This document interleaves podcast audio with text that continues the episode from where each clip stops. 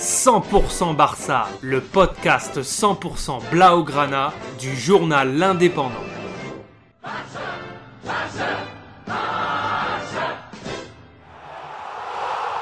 100% Barça, Mesqueum Podcast.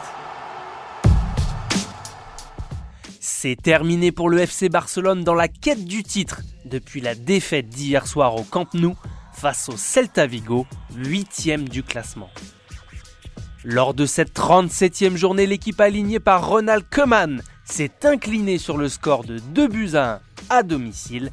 Un match qui commençait plutôt bien pour les Catalans qui dominaient les 30 premières minutes avec un Lionel Messi toujours plus dangereux. C'est d'ailleurs le capitaine qui ouvre le score à la 28e minute sur une tête parfaitement cadrée. Malheureusement, Barcelone va très vite perdre ses moyens et laisser le Celta Vigo prendre du terrain, notamment par Santi Mina qui vient égaliser à la 38e minute. Au retour des vestiaires, les Barcelonais reviennent en force, mais il en faut plus pour dominer et prendre l'avantage. Et c'est en fin de rencontre à la 83e que Clément Langlais sort sur carton rouge, ce qui laisse la défense catalane à la merci des joueurs de Vigo.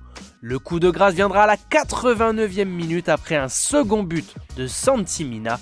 Barcelone dit officiellement au revoir au titre et campe à la troisième place du classement.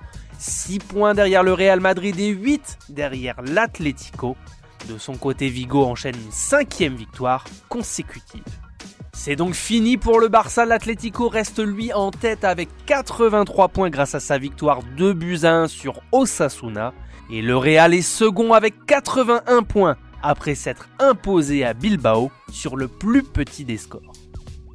Attention pour le Barça à ne pas tout lâcher encore puisqu'il n'est pas assuré de sa troisième place. Derrière, le FC Séville est à 2 points. Était-ce le dernier match de Messi au Camp Nou? Cela pourrait être en tout cas possible pour Ronald Koeman, le technicien hollandais dont la fin semble de plus en plus proche.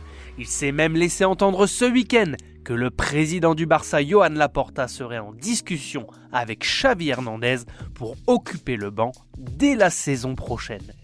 En plus des 14 joueurs placés sur la liste des transferts pour réduire la masse salariale du club, la révolution côté Blaugrana ne fait que commencer.